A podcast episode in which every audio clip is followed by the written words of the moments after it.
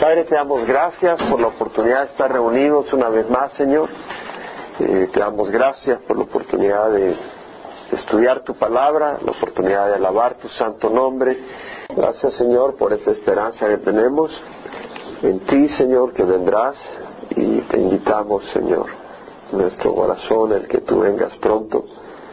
Y, Señor, te damos gracias por que nos transformarás y podemos estar en la eternidad en una condición de bendición, Padre. Te damos gracias en nombre de Jesús. Amén.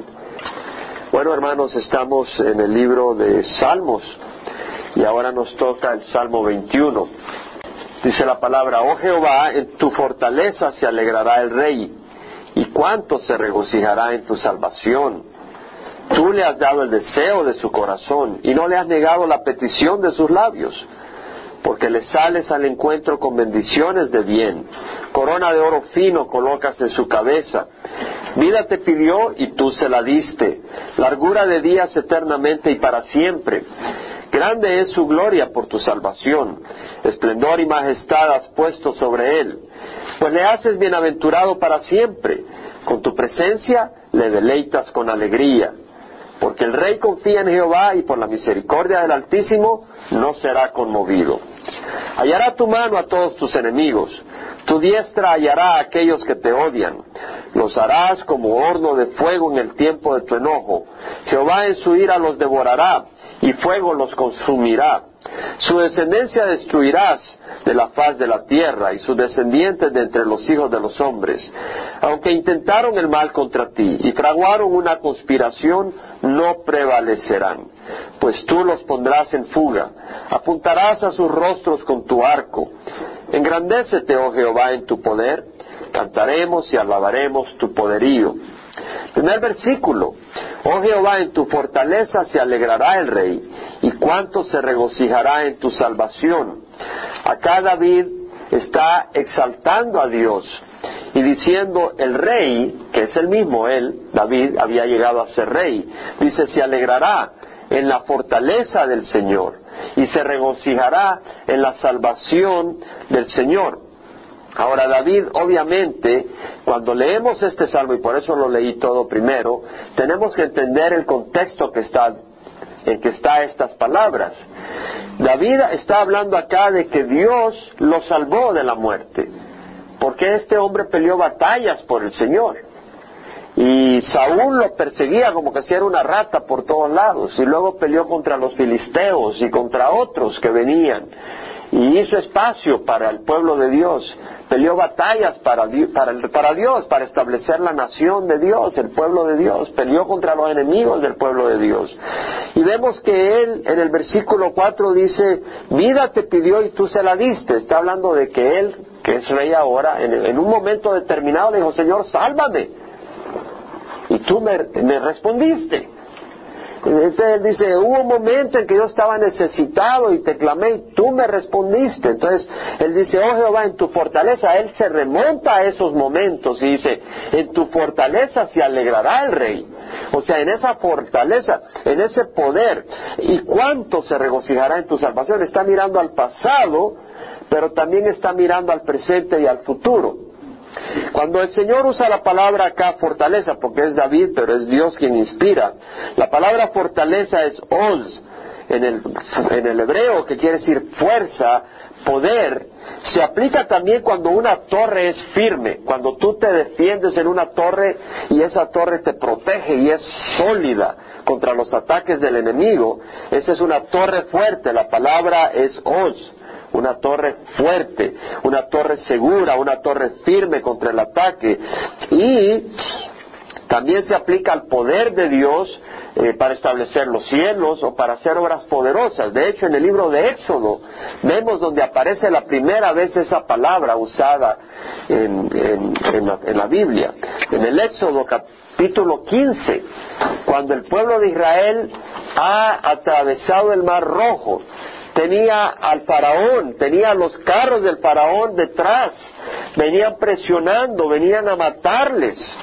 Y Moisés levanta la mano, eh, el mar rojo se abre por el poder de Dios, se levanta una pared de agua, y, la tierra se seca y ellos pasan por la base, por el suelo del mar y pasa el pueblo de Dios y cuando viene el pueblo enemigo, los egipcios con sus carros, ahora los vamos a destruir y empiezan a caminar y, en sus carros y su ejército sobre el mar, Moisés vuelve a poner la mano y Dios hace que el agua destruya al enemigo.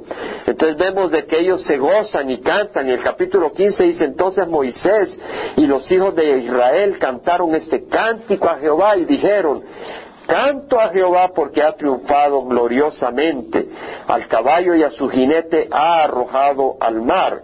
Mi fortaleza, esa es la misma palabra que aparece en el Salmo 21, oh Jehová, en tu fortaleza se alegrará el rey. Acá dice, mi fortaleza, aquí está Moisés diciendo, mi fortaleza y mi canción es Jehová. Es decir, por ejemplo, alguna persona dice, yo, yo soy fuerte, a ver dónde está tu fuerza, y ya te enseña los tríceps, los bíceps, ahí tengo los músculos, ¿verdad? O yo soy fuerte, y cómo se, mira, yo corro, a mí no me alcanzas, y soy fuerte para resistir, ya enseñan las piernas que tienes, esos músculos para correr. Ahora Moisés dice, yo soy fuerte, a ver dónde están tus músculos, y apunta al Señor. Esos son mis músculos te vas para atrás, no puedes contra esa mano poderosa. Entonces vemos que Moisés dice mi fortaleza. O sea, cada uno tiene su fortaleza. Dice, bueno, ¿cuál es tu fortaleza? Ahí tengo mi guardaespaldas, le doy sus buenos, buenos pagos para que me defienda. Ahí está mi fortaleza. Ah, pero la nuestra es Dios. Y eso es lo que dice Moisés, mi fortaleza y mi canción es Jehová, y ha sido para mí salvación. Usa la misma palabra que aparece en el Salmo 21.1. Yahshua, esa es la palabra que usa. Yeshua, vamos a hablar un poco sobre eso. Entonces dice, mi fortaleza y mi canción es Jehová y ha sido para mí salvación. El Señor es fuerte. Bueno, el versículo 2 dice, este es mi Dios y le glorificaré, el Dios de mi Padre y le ensalzaré. Jehová es fuerte guerrero, estoy en Éxodo 15.3. Jehová es su nombre. Los carros de Faraón y su ejército arrojó al mar, y los mejores de sus oficiales se ahogaron en el mar rojo. Los abismos los cubren, descendieron a las profundidades como una piedra. Tu diestra, oh Jehová, es majestuosa en poder. Tu diestra, oh Jehová, destroza al enemigo. En la grandeza de tu excelencia derribas a los que se levantan contra ti. Envías tu furor y los consumes como paja. Es decir, hay un gran poder en Dios. Al soplo de tu aliento amontonaron las aguas, es decir, para el Señor es un abrir y cerrar de ojos para todo un mar, el mar rojo. Se juntaron las corrientes como en un montón, se cuajaron los abismos en el corazón del mar, es decir, ya no había agua donde circulaba esa copiosa corriente de agua. El enemigo dijo, perseguiré, alcanzaré, repartiré el despojo. Eso es lo que dice Satanás de nosotros. Me lo comeré, me lo almorzaré se cumplirá mi deseo contra ellos, sacaré mi espada, los destruirá mi mano. Pero soplaste con tu viento, los cubrió el mar, se hundieron como plomo en las aguas poderosas. Vemos que el enemigo fracasó. ¿Quién como tú entre los dioses, oh Jehová? ¿Quién como tú majestuosa en santidad? Es decir, Dios es santo. Dios es perfecto, Dios es puro. Temible en las alabanzas haciendo maravillas, extendiste tu diestra, los tragó la tierra. En tu misericordia has guiado al pueblo que has redimido. Es decir, el Señor en su misericordia sacó al pueblo de la esclavitud de Egipto, abrió el mar rojo y los guió y los destruyó al enemigo del, del, pueblo de Dios. Y eso es lo que el Señor hace a nosotros. El Señor es poderoso para sacarnos de la esclavitud para pasarnos por circunstancias imposibles, el mar rojo, para guiarnos y para destruir el enemigo. Ese es el Señor. Dice, en tu misericordia has guiado al pueblo que ha reunido con tu poder. Esta es la misma palabra, os. Con tu poder los has guiado a tu santa morada. Lo han oído los pueblos y tiemblan. El pavor se ha apoderado de los, de los habitantes de Filistea. Entonces vemos acá que el Señor habla de su fortaleza, David, habla de la fortaleza del Señor y habla de la salvación. De nuevo, la salvación acá es Yeshua, Yeshua. Pero esta palabra es, es una forma de la palabra del verbo Yasha, que ya lo hemos mencionado bastantes veces. O sea, por ejemplo, Josué es Yeho Shah, Yeho Shua. O sea, Jehová salva. Y Shua es de Yasha, del verbo Yasha. Entonces, Yeshua es una forma del verbo Yasha, del verbo salvar. Y ahí viene eh, Yehoshua, o sea, Josué, que en el, en el Nuevo Testamento es Jesús. Entonces el Jesús del Nuevo Testamento es el, es el Josué del Antiguo Testamento que es el Yehoshua o Jehová salva. Esta es una forma de salvación, Yeshua. Entonces vemos acá que esa palabra quiere decir salvar, liberar, traer bienestar, traer prosperidad, traer victoria, prosperidad. Prosperidad para toda nuestra necesidad para suplir nuestras necesidades. Entonces, vemos acá que David está diciendo, oh Jehová, en tu fortaleza. Es muy fácil leer estas cosas, pero otra cosa es meditar y asimilar y rumiar esto para sacarle el jugo. El ganado rumia y rumia y rumia para sacarle el jugo, ¿no? Y entonces queremos sacarle el jugo a estas cosas, no solo pasarlas así como que pasó silbando la cosa sino sacarle jugo. Dice, oh Jehová, en tu fortaleza se alegrará el rey. ¿Y cuánto se regocijará en tu salvación? Es decir, eh, David reflexiona cómo el Señor, cuando él iba huyendo de Saúl, cómo cuando lo tenían cercado los enemigos, Dios le dio salvación. Él le pidió vida. Sálvame, Señor. Sálvame para pelear las batallas. Sálvame para seguir en este mundo eh, sirviéndote. Todavía hay trabajo que hacer, todavía hay enemigos que conquistar, todavía tu pueblo necesita hallar ese lugar de descanso, esa tierra eh, que ya está, pero que tiene que ser liberada de todos sus enemigos. Entonces ese es el deseo de David, ese es el corazón de David. y se alegra al pensar, hermanos, debemos de reflexionar en el pasado, porque en el pasado, cuando Dios hace obras en nuestras vidas, son motivo de gozo no solo en ese momento. Yo pongo, ahora tengo otra nueva Biblia, porque la otra ya se me descuartizó, pero las guardo, porque en esas Biblias yo pongo en rojito, ahí cuando el Señor me habla de alguna manera muy especial, tal fecha, pongo la fecha. Tengo fechas, por ejemplo, en esta ocasión que estuve en Cuba y el Señor me habló, ¿verdad? Me dijo, no, desechéis vuestra confianza que tiene gran recompensa. Eh, ya apunté la fecha en que ese versículo, sé que el Señor, como que si me lo hubiera dado audiblemente a través de un siervo allá en Manzanillo, en la zona de Guantánamo, eh, perdón, de Bayamo, el Señor me habló.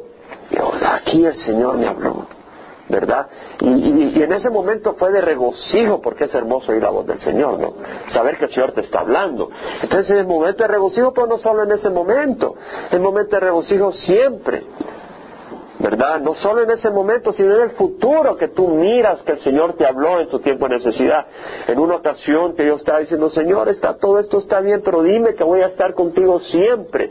Y abro la Biblia y está en el Salmo 23, 6, verdaderamente el bien y la misericordia me acompañarán todos los días de mi vida y en la casa de Jehová habitaré para siempre. Puse fecha puse fecha, ahí me hablaste. Y eso es algo para recordar y para contar y para regocijarme que el Señor habló en ese tiempo. Y en ese tiempo con lágrimas le di gracias, pero no solo en ese momento, sino en el futuro, porque vemos la fidelidad del Señor.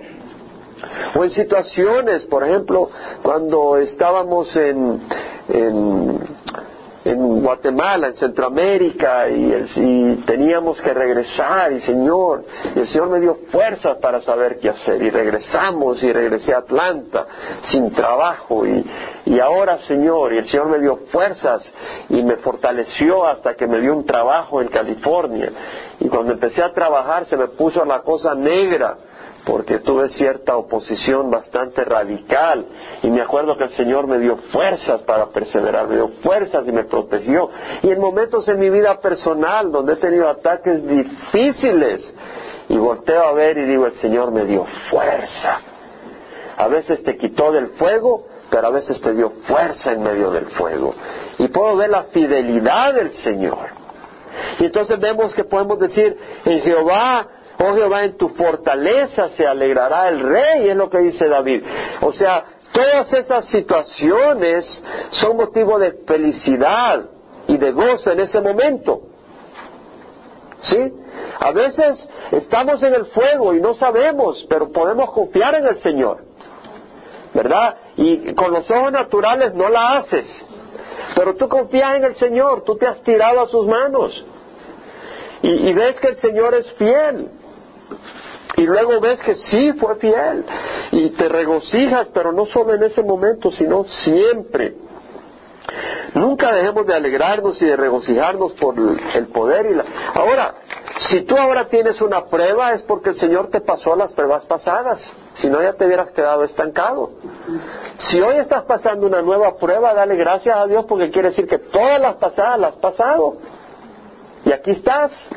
Y es de darle gracias al Señor. Y podemos, podemos confiar en el futuro. David entendió, por eso dice, en tu fortaleza se alegrará el rey. Es decir, si David creyera de que sus victorias pasadas, donde el Señor mostró fortaleza y donde el Señor le mostró salvación, se van a estancar y que el Señor va a dejar de darle la mano, no pudiera decir en tu fortaleza se alegrará el rey, porque dirá, bueno, en el futuro quién sabe qué me va a pasar. Y quién sabe que pueda celebrar el futuro o lo pasado si en ese momento me estoy ahogando. Pero David dice, no, el Señor va a ser fiel siempre, en el pasado, en el presente y el futuro. Y eso lo leemos de qué razón por el pacto que tenemos con el Señor. David entendió de que no era simplemente pío para que me dé de comer, sino que hay una relación. Hay una relación de hijo, de hijo y padre. Y por esa misma relación podía tener esa certeza y por eso vemos de que en Romanos 8:31 dice, ¿qué diremos ante esto? Si Dios está por nosotros, ¿quién contra nosotros? El que no eximió ni a su propio Hijo, sino que lo entregó por todos nosotros, ¿cómo no nos concederá junto con Él todas las cosas? Es decir, porque hay un pacto, el nuevo pacto del que hablamos el domingo, el pacto de Jesucristo en la cruz crucificado y derramando su sangre a través del cual somos comprados y adoptados como hijos, porque todo aquel que le recibió le dio el derecho de ser hechos hijos de Dios, nacidos no de carne ni de sangre, ni de voluntad de hombre, sino de Dios. Somos hijos del Dios viviente, somos hijos del Señor. Y siendo adoptados como hijos tenemos una relación especial. Y en esa relación especial podemos tener esa certeza. En el versículo 2 dice, tú le has dado el deseo de su corazón y no le has negado la petición de sus labios. Está diciendo, Señor, tú le has dado al rey y se está refiriendo al mismo. Pero cuando está hablando del rey también se proyecta a Jesucristo, que es el Mesías. Pero veremos que también se proyecta a nosotros y ya vamos a ver cómo. Dice, tú le has dado el deseo de su corazón y no le has negado la petición de sus labios. ¿Cuál era el deseo de su corazón? Sigue leyendo, ya lo leímos. Sálvame, alárgame la vida, no dejes que me muera.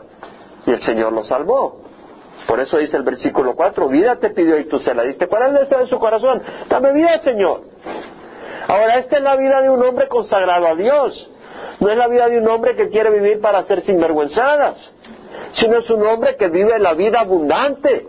O oh, sí, venía huyendo de Saúl, pero él tenía la vida abundante porque aún en sus huidas tenía la inspiración del Espíritu Santo. Y, y, dentro de las cuevas y afuera de las cuevas y en los valles y en las montañas, David le cantaba a Dios.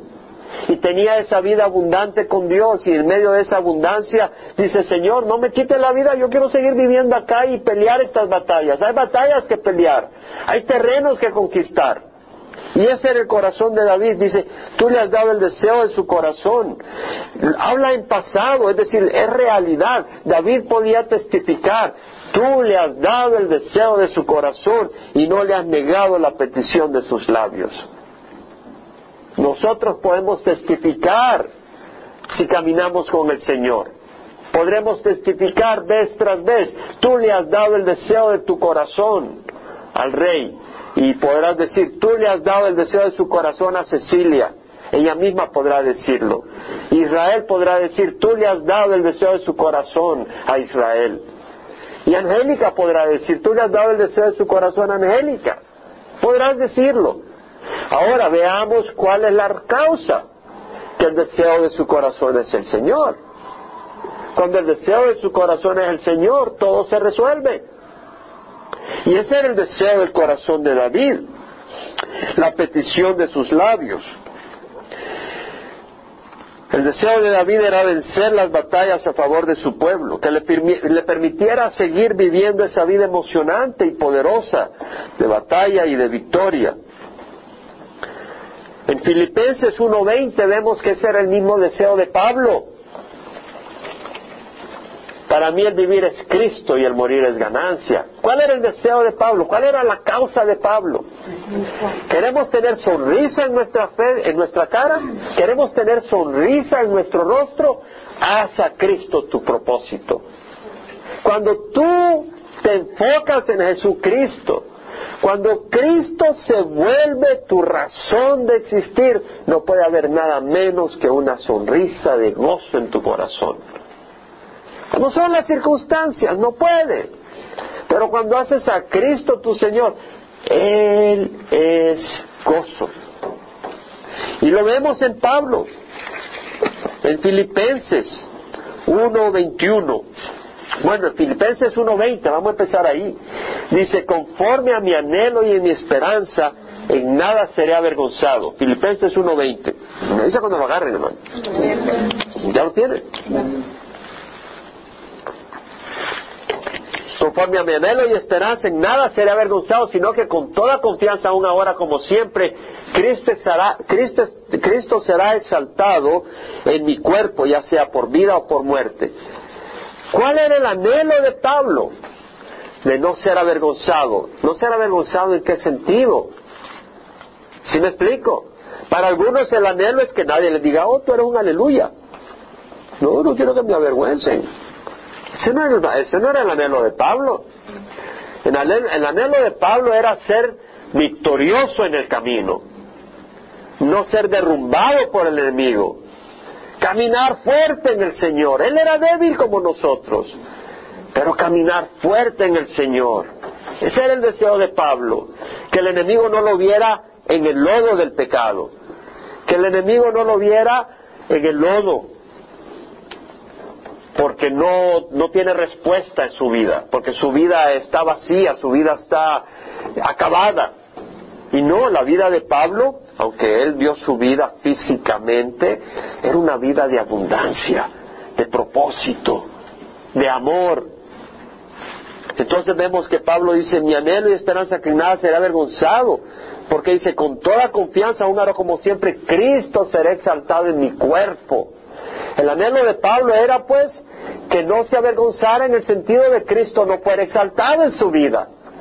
Ahora, si yo vengo y estoy viendo pornografía, ¿está Cristo siendo exaltado en mi cuerpo? Si yo vengo y asesino a alguien, ¿está Cristo siendo exaltado en mi cuerpo? Si yo vengo y cometo fornicación, ¿está Cristo siendo exaltado en mi cuerpo? Si yo vengo y caigo y robo, ¿está Cristo siendo exaltado en mi cuerpo? Si yo vengo y estoy calumniando, ¿está Cristo siendo exaltado en mi cuerpo? Si yo vengo y estoy codiciando y codicio y codicio, ¿está Cristo siendo exaltado? Si yo estoy envidiando, ¿está Cristo siendo exaltado en mi cuerpo? Si yo estoy viviendo una vida de egoísmo y de, auto, de autocentralización, o sea, autocentralizada, egocéntrica, hasta Cristo siendo exaltado en mi cuerpo, no. Y Pablo dice, yo sé que en nada seré avergonzado, sino que con toda confianza, aún ahora como siempre, Cristo será exaltado. ¿Tú crees que Dios va a apoyar a un hombre que tiene esa sumisión? ¿Alguien, ¿Tú crees que Dios va a apoyar a un hombre que diga yo quiero que Cristo sea exaltado en mi cuerpo? ¿Qué piensas tú? Sí.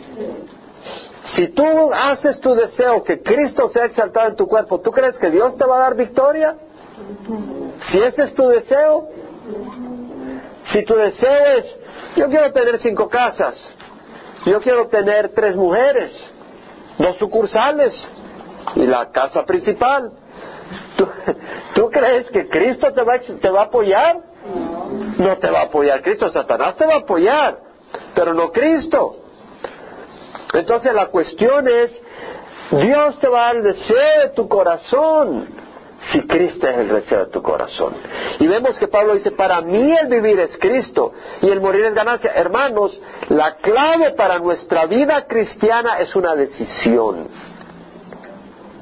Josué dijo, decidid hoy a quién habéis de servir si a los dioses de los amorreos en cuya tierra habitáis, o a, los, o a los dioses más allá del río que vuestros padres sirvieron, pero yo y mi casa serviremos al Señor.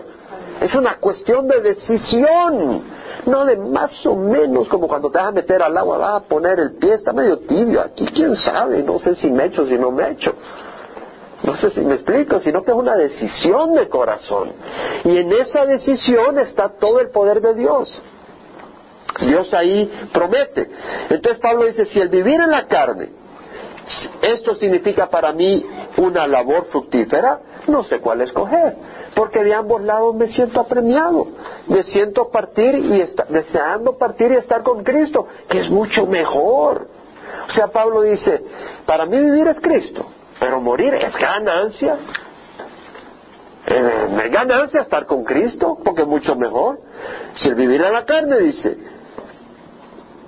esto significa para mí una labor fructífera, entonces no sé cuál escoger, pues de ambos lados me siento permitido, teniendo el deseo de partir y estar con Cristo que es mucho mejor. Sin embargo, dice, continuar en la carne es más necesario por causa de vosotros. Y convencido de esto, sé que permaneceré y continuaré con todos vosotros por vuestro progreso y gozo en la fe. Entonces lo que está diciendo Pablo es, yo quiero estar con Cristo. Cristo es mi pasión. Pero dice, ah, pero yo sé que necesito estar con ustedes para poder ayudarles y animarles y a fortalecerse en el Señor. Entonces yo sé que voy a permanecer más. ¿Por qué tenía esa certeza? Pablo sabía que su pasión era el Señor. Y Pablo sabía cuál era el propósito de su vida. Y Pablo sabía que tenía el apoyo del Señor. ¿Cierto? Es lo que vemos. Entonces vemos eh, a Pablo en ese espíritu. Si escogemos a Dios y lo hacemos el deseo de nuestro corazón, tengamos por certeza que tenemos a nuestro favor y contamos con su poder y su salvación. Ahora, Satanás no nos derribará en el lodo y podremos terminar la carrera. Llegaremos victoriosamente a la meta. ¿De qué está hablando, hermano? No lo vas a entender si Cristo no es tu meta. No lo vas a entender si tu propósito en esta vida no es vivir para el Señor y correr la carrera. Pero si tu propósito es ser un hombre, una mujer de Dios, para los propósitos de Dios, tú vas a entender que la victoria está. La victoria está en correr la carrera fiel y llegar a la meta. Y eso fue lo que dijo Pablo en 2 Timoteo 4, 7 y 8. He peleado la buena batalla. He terminado la carrera. He guardado la fe. ¿Qué vemos aquí? ¿Quién le dio fuerza? He terminado la carrera. He peleado la buena batalla. ¿Quién le dio fuerza para pelear la buena batalla? ¿Puedo ir? El Señor. He peleado la buena batalla. Oye, Satanás es fuerte. Pero él dice, he peleado la buena batalla. ¿Quién le dio la fuerza? Dios. ¿Por qué? ¿Qué batalla era? No era la batalla con la esposa, o con sus hijos, la batalla del Señor contra Satanás y sus fuerzas. He peleado la buena batalla, he terminado la carrera. ¿Quién le dio el ánimo y la fuerza para llegar al final? ¿Verdad? como a veces aparecen los que están en las maratones, ¿verdad? Ya se están quedando y se quedan en medio camino, se tiran al suelo. Pero vemos que aquí Pablo dice, he terminado la carrera, he guardado la fe. Esa es la culminación de su propósito. He guardado la fe. Hemos guardado la fe. ¿No es eso lo que queremos? Hermanos, mucha gente se desploma en el camino. Muchos se desploman en el camino. Hay batallas. Hay dificultades. ¿Serás tú uno de los que se desploman o serás uno de los que llegan a la carrera? La respuesta está en ti. Si tú has decidido que Jesús es tu razón de ser, tienes al Señor contigo. Pero si tú no has escogido al Señor, ¿quién te va a dar fuerza? Entonces vemos esta situación. Y nosotros podemos decir que ahora veamos una cosa. David estaba peleando las batallas, las batallas del Señor para que el pueblo gozara la tierra prometida, ¿no? Israel. la tierra prometida, la tierra que emana leche y miel, la tierra de promesas. Y Pablo estaba peleando las batallas para que el pueblo de Dios disfrutara la tierra prometida, la tierra de promesas. Que no estuvieran en el lodo, escribía la iglesia en Corinto, escribía la iglesia de Gálata, sobre el pecado, sobre el legalismo, que era mentira, que eran engaños, que eran trampas, para que no disfrutaran la libertad, que estuvieran atrapados en el legalismo, en la circuncisión, en el sábado, en esto, en lo otro, en el comer y no comer, y es puro legalismo. El Señor quiere que seamos libres, pero no libres en el sentido de un libertinaje para hacer maldad, pero libres para hacer el bien y para no estar atado a leyes que son de hombres, entonces vemos que nosotros eh, podemos gozar esa libertad y podemos gozar esas promesas y sobre todo estar libre porque vemos que Pablo dice he guardado la fe. Hay muchos que no guardan la fe. Hay muchos que terminan en el lodo. Hermanos, hay mucha gente que está cayendo. Óigamelo bien, y en los últimos días va a ser peor, y estamos en los últimos días. Ahora, hay muchos que caen y algunos se levantan, pero hay algunos que no se levantan. Nosotros no queremos ni caer. Amén. No, no digas, bueno, yo no me voy a, yo, yo, está bien que caiga, contar que no me, contar que no me quede ahí. No, no, no, no, no. No queremos ni caer. Hermanos, es tiempo donde muchos están cayendo. A mí me da mucho dolor porque hay muchos que están cayendo dentro de las iglesias y dentro de los pastores. Sigo oyendo y sigo dándome cuenta y me duele mucho. Y lo único que a mí me hace es doblar rodilla y decir, Señor, yo no quiero caer. Yo no quiero caer. Y decir, Señor, ayúdame. Pero si tú no has tomado la decisión de que quieres que estés limpio, estamos limpios por la sangre de Jesús, pero si tú no has tomado una decisión de que no quieres nada con el pecado, vas a caer. ¿Sí me explico? Porque se requiere una decisión. Y se requiere una decisión. Ahora, lo bueno, y lo he enfatizado ya en los últimos estudios, domingo y miércoles, el cristiano, porque muchas veces venimos con ese espíritu de que no tenemos posibilidad ni poder para caminar en rectitud, ¿cierto? Y eso es falso. Cristo nos ha liberado del pecado. Cristo ha roto los tentáculos de Satanás sobre nuestras vidas. Y eso lo leemos en 1 Pedro 2.24. Él mismo llevó nuestros pecados en su cuerpo sobre la cruz, a fin de que muramos al pecado y vivamos a la justicia, porque por sus heridas hemos sido sanados. Vamos a repetir esto, porque estos son versículos para memorizar, no solo para oír. Él mismo llevó nuestros pecados en su cuerpo sobre la cruz, a fin de que muramos al pecado y vivamos a la justicia. Lo que está diciendo es que Jesús llevó nuestros pecados sobre su cuerpo sobre la cruz, pero más que eso, porque luego Pablo, Pedro dice, a fin de que vivamos, a fin de que muramos al pecado y vivamos a la justicia, es decir, hay un más que ser lavados del pecado, pero también como todavía estamos en este mundo, para que vivamos a la justicia. ¿Cómo vamos a poder vivir a la justicia? Una cosa es que me lave de mis pecados, pero otra es que pueda yo vivir en justicia. Pero él dice, hemos, eh, entendemos, él mismo llevó nuestros pecados en su cuerpo sobre la cruz, a fin de que muramos al pecado y vivamos a la justicia. Bien, nos lavó de los pecados. Pero otra cosa es que realmente muramos al pecado y vivamos una vida recta. ¿Cómo? Porque por sus heridas hemos sido sanados. Entonces nosotros tenemos la liberación del Señor. Y eso es lo que leemos en Romanos 6. Ese es un capítulo que yo quiero memorizar todo en su debido tiempo, pero no lo quiero memorizar como una lora sino cada vez agarro un versículo más y lo memorizo, no porque diga esto hay que memorizar, sino porque aquí hay un poder tremendo para la vida del cristiano. Hay un, un poder tremendo.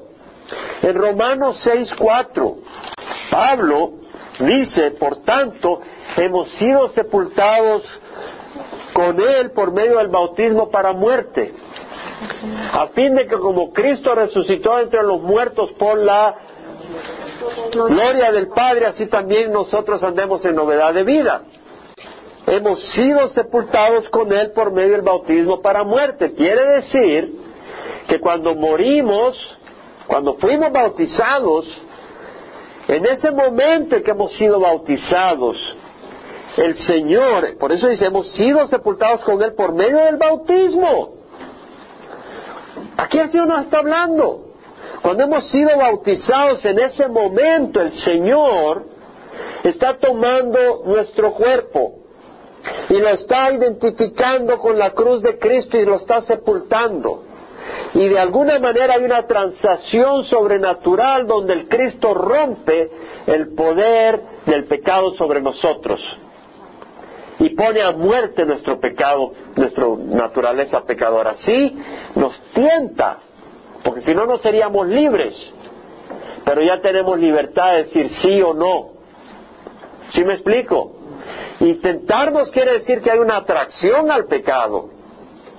Pero quiere decir que tenemos libertad. Porque una tentación no es tentación si no nos atrae. Amén.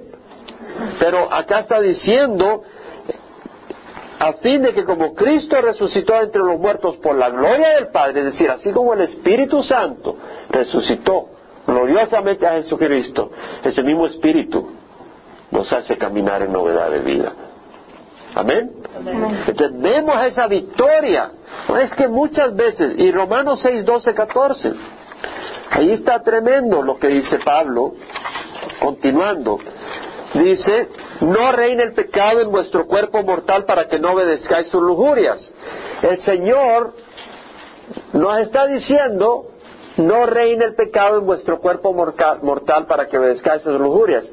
Pablo no tendría ninguna autoridad para decirnos no reine el pecado en vuestro cuerpo mortal si no tendríamos nosotros poder para que no reine el pecado en nuestro cuerpo mortal. No tendría ningún negocio que decirnos no reine el pecado en vuestro cuerpo mortal si no tenemos libertad y somos esclavos del pecado. ¿Cierto o no es cierto? Pablo está diciendo no reine el pecado en vuestro cuerpo mortal para que obedezcáis sus lujurias ni presentéis los miembros de vuestro cuerpo al pecado. Acá dice, ni presentéis los miembros de vuestro cuerpo al pecado como instrumentos de iniquidad. Pablo está diciendo, no presentéis vuestros miembros, vuestros labios. ¿Qué dices con tus labios? ¿Qué hablas con tus labios? Oh, si tienes problemas en la casa, date una vueltecita, pero no digas cosas que no honran a Dios. Amén. Si tienes problema con alguien, muérdete la lengua, pero no digas cosas que no honran a Dios. Mordamos, salgamos, si te, si te duele mucho morderte la lengua, salgámonos. Porque tú dices, me la estoy mordiendo. No, eso no es morder la lengua, la estás tocando con los dientes. Salte. Pero Veamos, dice, no presentéis los miembros de vuestro cuerpo al pecado como instrumento de iniquidad, sino presentaos vosotros mismos a Dios como vivos de entre los muertos. ¿Qué está diciendo? Que nos presentemos como vivos dentro de cuáles muertos? Aquellos, aquellos que son esclavos del pecado, aquellos que no han sido bautizados, que no han sido liberados por la fe. Aquellos que no han sido liberados están muertos. ¿Qué quiere decir? Que hay pestilencia, hay corrupción, hay podredumbre. El Señor dice, eso no es vida. ¿Dónde está la vida? En la justicia, en la rectitud, en la vida abundante que Dios da. Te está diciendo, sino presentaos vosotros mismos a Dios como Dios de los muertos y vuestros miembros a Dios como instrumentos de justicia porque el pecado no tendrá dominio sobre vosotros porque no estáis bajo la ley, sino bajo la gracia. Es decir, la ley te muestra lo que es correcto, pero no te cambia. Pero la gracia es el poder de Dios. Esa gracia viene de la cruz. El poder de Dios derramado a través de la cruz de Cristo nos rompe las ataduras que teníamos al pecado. Entonces, cuando dice el salmista, Salmo 21. tú le has dado el deseo de su corazón, entendamos que ese deseo era el Señor. Y ten cuidado porque dice la palabra que el corazón del hombre es engañoso. ¿Quién lo comprenderá? Más engañoso que todo es el corazón y sin remedio. ¿Quién lo comprenderá? Dice Jeremías. Yo Jehová escudriño los corazones y pruebo los pensamientos para dar a cada uno según sus caminos y según el fruto de sus obras. Entonces vemos acá que cuidemos el corazón porque cuida con diligencia el corazón porque de ahí fluyen los manantiales de vida. Es decir, de ese corazón van a fluir amargura o va a fluir vida. Cuida el corazón. No lo cuides, cuidemos el corazón, cada uno de nosotros. Cada uno de nosotros tiene que cuidar su corazón, hermanos. Cuidar el corazón no quiere decir ya, ya mañana ya estuvo porque lo cuidé hoy. Cuidar el corazón es cuidarlo todo el tiempo, estar pendiente. Te entró esa semilla que no es de Dios. Señor, ayúdame. Te entró esa situación. Señor, fortaléceme. Eso es cuidar el corazón, para que el manantial sea de agua fresca. Entonces vemos que dice el Señor, le sales al encuentro, versículo 3 del capítulo 21 Salmos, le sales al encuentro con bendiciones de bien, corona de oro fino colocas en su cabeza. Bendiciones, veraca, quiere decir bendición, prosperidad, el favor de Dios que resulte en todo tipo de, estar, de, de bienestar y bien. Mira que no dice, le sales al encuentro con bendiciones, sino con bendiciones de bien. Y la palabra ahí es Tob, que es un adjetivo que quiere decir bendiciones de bien, acá realmente quiere decir bendiciones buenas, bendiciones agradables, bendiciones excelentes, de las mejores, benignas, ricas y valiosas, en un nivel superior dentro de las bendiciones. Es lo que está queriendo decir. Te sales al encuentro con bendiciones de bien, corona de oro fino colocas en su cabeza. David salió próspero de esas batallas y terminó siendo rey de Israel. Y nosotros saldremos prósperos de estas batallas. Saldremos prósperos y tendremos una corona. El Señor nos dice en Apocalipsis 3, 20, 21, aquí yo estoy a la puerta y toco. Si alguno escucha mi voz y abre la puerta, yo entraré y cenaré con él y él conmigo. Y aquí yo estoy a la puerta y toco. Si alguno escucha mi voz y abre la puerta, yo entraré y cenaré con él y él conmigo. Cuidado, recordemos que cada uno de nuestros hermanos que ha abierto la puerta al Señor, el Señor está cenando con él. Cuidémonos cómo tratamos a nuestros hermanos, porque el Señor está cenando con él. ¿Cierto?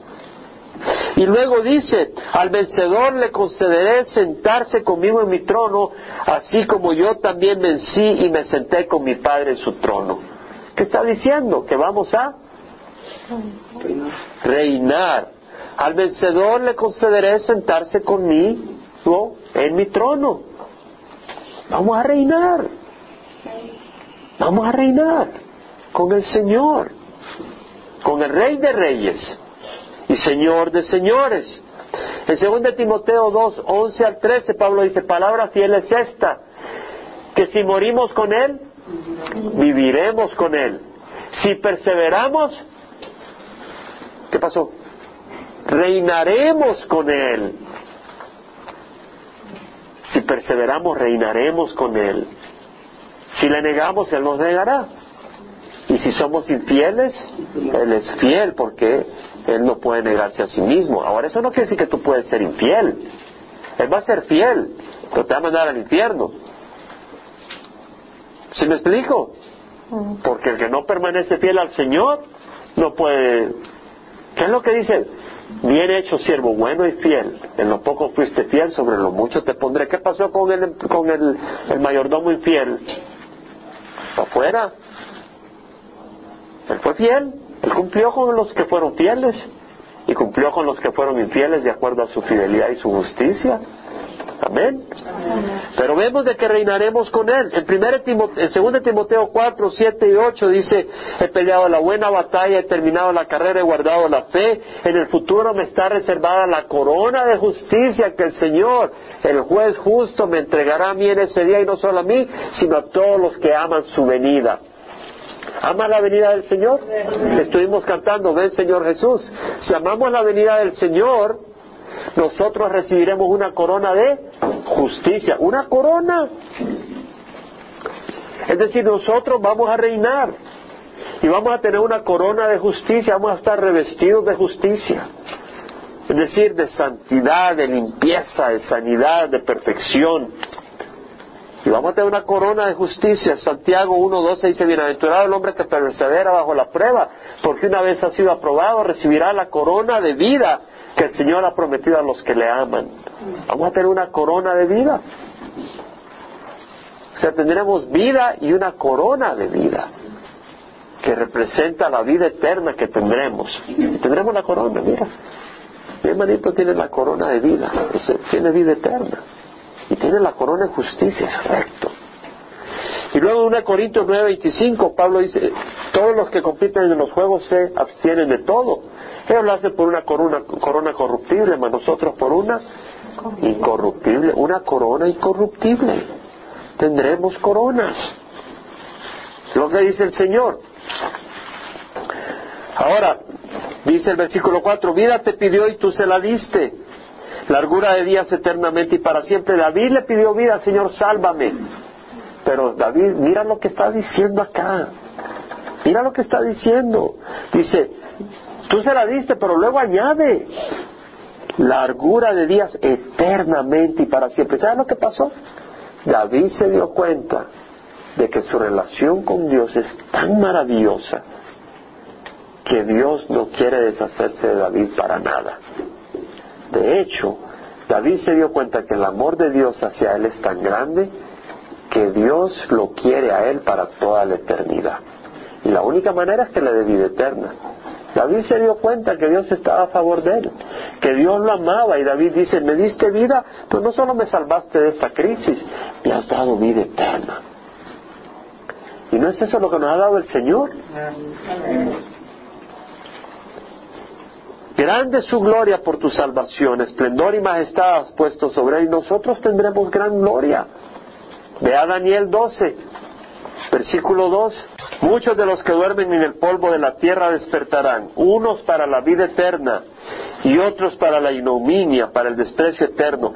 Los entendidos brillarán como el resplandor del firmamento, y los que guiaron a muchos a la justicia como las estrellas por siempre jamás. Si tú has recibido al Señor y tú estás estudiando la palabra y queriendo aplicarla y vivirla, eres entendido. dice que los entendidos brillarán como el resplandor del firmamento y los que guiaron a muchos a la justicia como las estrellas por siempre jamás. Esa es la promesa del Señor, gloria, esplendor y majestad. Versículo 6, le haces bienaventurado para siempre en tu presencia le deleitas con alegría. Nuestro Señor, la presencia del Señor trae gozo. Es la presencia de un Padre amoroso. Es la presencia de un Rey poderoso. Es la presencia de alguien que realmente dice palabras hermosas. El Señor. Y que nos ama. Y que es un amigo fiel. Y que tiene consuelo y gozo. Y gracia. Dice, el Rey confía en Jehová y por la misericordia del Altísimo no será conmovido. La palabra misericordia aquí es Gesed. ¿Se acuerda que hemos hablado de esa palabra? Gesed, que es esa eh, favor no es hacia nosotros, esa, esa compasión y amor hacia nosotros en base a su pacto. Entonces dice, la misericordia del Altísimo hallará, ahora luego habla, está hablando del rey, de David, de él mismo, y está hablando de lo que Dios hará con él, lo que ha hecho y su confianza en él, pero como está usando la palabra rey así hablando en forma tercera persona, se aplica a Jesús también, porque Él es el Mesías, pero también se aplica a nosotros que estamos siguiendo al Señor. Y dice, ahora hablando de Dios también, hallará tu mano a todos tus enemigos. ¿eh? Se aplica al Mesías. El Mesías hallará todos sus enemigos. Tu diestra hallará a aquellos que te odian. Los harás como horno de fuego en el tiempo de tu enojo. El Señor en su ira los devorará y fuego los consumirá. Es decir, el Señor, el, el Mesías va a destruir a todos sus enemigos. Hay gente enemiga del Evangelio. Enemiga del Evangelio. Lo que hicieron en nuestra página web del Vela quitaron toda la información y pusieron cantos de guerra santa del yihad. Ahora los enemigos no son los musulmanes, sino Satanás. Y vamos a orar por esta gente, porque ellos están atrapados en ese engaño. Pero hay, hay gente enemiga, hay gente que está, eh, cada vez veo en los periódicos que tratan de decir que venimos del mono, artículo tras artículo, y los leo y los uso en mis presentaciones, ya los agarro, los recorto, los agarro del internet, los pongo, ya les doy forma para las próximas presentaciones, porque esos mismos artículos los uso para descubrir la mentira de esta gente, porque no tienen sustancia, no tienen solidez. Yo tengo varios artículos que ahí encontraron otro eslabón que ahora dicen de que el mono viene del hombre. Ya no es el hombre que viene el mono. Sí, a eso dijeron. ¿Sabían? Recientemente descubrieron que el mono viene del hombre. No, estos hombres están pero perdidos. Y luego sacan artículo tras artículo con estas cosas. Y la gente, oh, los científicos. Y es una lucha contra el Señor. Su descendencia destruirá de la faz de la tierra y sus descendientes de entre los hijos de los hombres, aunque intentaron el mal contra ti y fraguaron una conspiración, no prevalecerán, pues tú los pondrás en fuga, apuntarás a sus rostros con tu arco. Cosa seria. Engrandécete, oh Jehová, en tu poder, cantaremos y alabaremos tu poderío. En la palabra de nuestro Señor. Le damos gracias al Señor, vamos a cerrar. Padre, te damos gracias porque tú nos has prometido victoria, tú nos has dado victoria en tantas ocasiones y tenemos regocijo porque nos has dado fuerza y nos has dado victoria, Señor. Y cuando estamos sin fuerza, por eso es que la fuerza eres tú, no nuestra, nuestra capacidad emocional. Somos retados con situaciones que emocionalmente nos destruirían. Somos tentados en situaciones donde no habría poder, pero nos ha dado fortaleza, Señor. Y Señor, te damos gracias. Sabemos que hay una naturaleza pecadora y por eso sabemos que el poder viene de ti. Y te damos gracias y exaltamos y alabamos tu nombre. Y te rogamos para que caminemos en santidad. Te rogamos para que caminemos en, en rectitud para que entendamos las promesas que tenemos en ti, para que entendamos la libertad que tenemos en ti. Señor, para que no solo compartamos con los labios el Evangelio, sino que expresemos el amor y el poder de Cristo Jesús por la vida que vivimos. Padre, que este sea el testimonio de cada uno y de la congregación de Calvary Chapel Emanuel para tu honor y tu gloria. Y Señor, te damos gracias porque tú eres bueno y tú eres misericordioso, Señor. Ahora bendice a cada uno los de tu pueblo. Fortaléceles para que esta semana, Señor, tú seas exaltado el resto de esta semana en todo lo que se hace, se dice, se piensa y se deja de hacer. En nombre de Cristo Jesús. Amén y amén. Dios les bendiga, hermanos.